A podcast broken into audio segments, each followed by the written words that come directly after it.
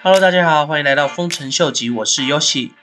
今天美国时间稍早的时候，Bitcoin 的价钱一度有跌破三万，来到两万九千多，但是在两万九千多的那个时候的支撑似乎是非常的强大，所以基本上在两万九千多过没多久以后，就开始反弹回到三万多块。相对的，Ethereum 也是一样，在早上的时候一度有跌破到一千八百多，但是就跟在五月中那一次的跌幅一样，它的反弹的能量就也是很大的，所以表示说比特币在两万九千多，跟 Ethereum 在一千八百多这两个价位左右，基本上它的买盘是非常的强烈的。那大家可以看到，这个蓝色的线就是很多有在运用技术分析的人，他们指出说，这条所谓的两百日线，基本上比特币的价钱跟这个两百日线走的幅度通常并不会归离太多。那如果我们从历史的一个角度来看的话，似乎是有这么一回事。不过，如果大家回顾一下二零一七年那个时候的一个。高点跌下来以后，比特币的价钱似乎都一直在这两百日线下面在震荡。所以，如果真的按照技术分析他们的角度来看的话，以现在两百日线的价钱大概是四万五千多左右，那比特币是不是从现在开始，基本上就会在这个两万多到四万五中间徘徊一阵子，然后最后才有机会慢慢往上冲呢？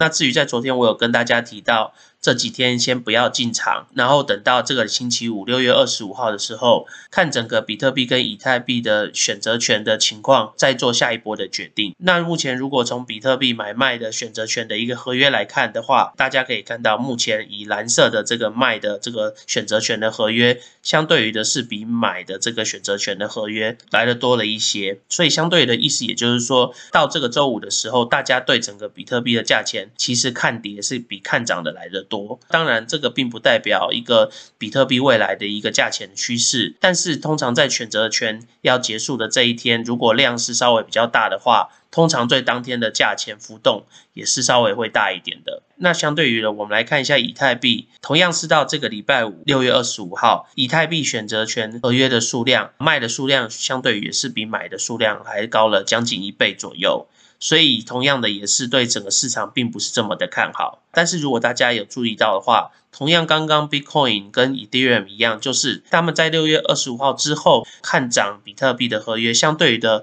还是比看跌比特币的合约多了许多。所以意思就是说，在六月二十五号这一天，如果这一阵子相对于的价钱的低点的话，我个人认为有可能就发生在六月二十五号这一天，然后接着下来就比较有可能是一个转折点。所以也就是根据这个选择权的数据来说的话，我会建议大家等到这个星期五观望一阵子之后。再做最后的决定哦。那接着跟大家来分享一下，从 Willie Wood 这名著名的专家的角度来看，他认为说，自从五月下来之后，开始有一些口袋比较深的一些大的买盘，他们就开始都慢慢的入场。那大家可以看到明显的这个趋势图是，当比特币价钱一直在往下探的时候，反倒是这些口袋比较深的这些投资者，他们购买比特币的数量是往上升的。对这些口袋比较深的投资者来说，他们相对于的认为现在是比比特币比较低的一个价钱，所以他们也就趁势的买入。那接着这个是从 Glassnode 他们的一个数据来看，大家可以看到，当比特币的价钱开始往下跌的时候，这个比特币在市场上流通性的数量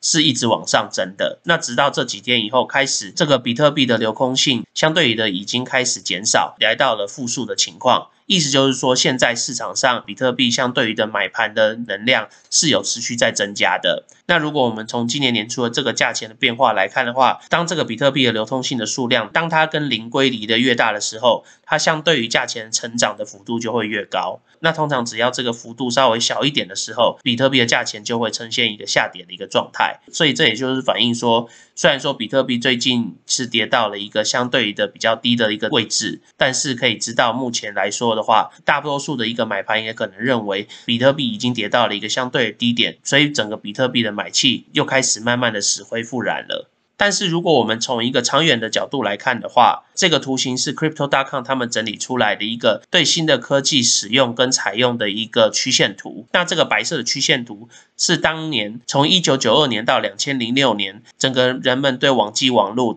.com 的一个使用的一个人数，从一九九二年的时候开始慢慢的缓升，直到大概二零零六年的时候，就大概来到了一个 billion 的使用者。那相对于的区块链也是同样的一个比较新兴的科技，所以如果以同样类似的一个成长幅度来去看的话，我们大概可以估算，在未来的十年，整个使用区块链或是整个使用加密货币的这个人口，大概就有可能来到三点七个 B 点左右。所以意思就是说，整个区块链跟加密货币的技术还是有相当大的一个成长空间的。那在现在整个加密货币市场的走势不明的情况之下，如果大家并没有想要出脱自己的加密货币的时候，staking 反而是一个相当不错的一个选择。那当然，因为在现在市场上有非常非常多不同的 staking 的一个平台，所以大家在选择这些 staking 的平台的时候，尽量最好是去找一些比较有信用或者是他们自己主网上面的一个 staking 的平台。今天我第一个就要推荐大家的就是有关 Alchemist 这个 Mist 的 token。那其实，在之前我也有介绍，大家可以来这边 stake 的你的 Mist 跟 Ethereum 来去做一个流通性的提供者，然后可以赚取额外的一个 Mist。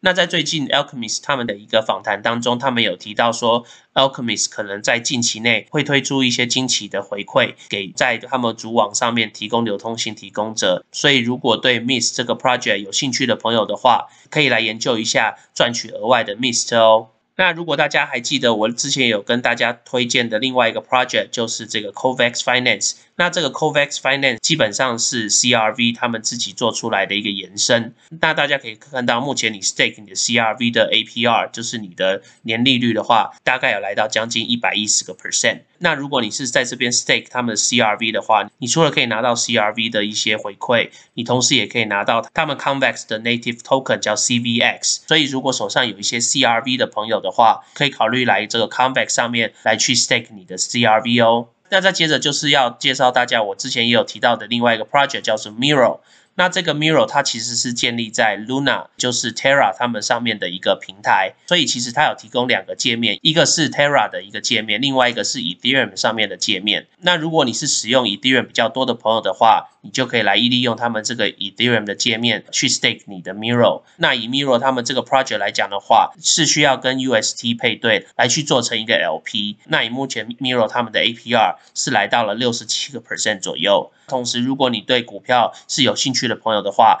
他们这边也有一些你跟股票有相关的一些流通性的提供者，像是 Google 啦，像是 Microsoft，或是像是 Netflix，或是阿里巴巴、Twitter、Tesla 跟 Amazon 这些都有。那如果你是使用 Terra 上面上面的平台的话，他们相对于上面 staking 的选择又多了一点，其中还有 AMC，还有 Galaxy。然后还有 Coinbase、Facebook 等等的这些比较更多元化一个流通性提供者的一个平台，所以不论是你是 Terra 的使用者，或是你是 Ethereum 上面的使用者的话，你都可以来去 stake 这个 Miro 的 token 来去赚取一些额外的收入哦。那再接着就是要介绍大家这个 Kyber Network。其实 Kyber Network 它的发机的时间大概跟 Uniswap 差不多。那它整个交易的形态大概跟万应趋势比较像，比较像是一个整合的系统，然后来去做一个货币的兑换。不过以 Kyber Network 他们最近推出的 Staking 的这个平台的 Reward 是相当吸引人的，因为在他们的平台上面，你 Stake 他们的 KNC，相对于的你得到的并不是 KNC 的 Token，而是得到 Ethereum 的 Token。那这个基本上就是在市面上比较少看到的一个 Staking 的一个 Reward 的部分。那根据 Staking Reward.com 他们上面给的数据来看的话，目前你在 Kyber Network 上面 Staking 的 APR 最高的时候可以来到百分之一百左右。那但是以实际的操作的部分来看，看的话，大概也有将近百分之五十左右。重点是他们 reward 分配的部分是直接给你 Ethereum，而不是给你他们自己的 native token。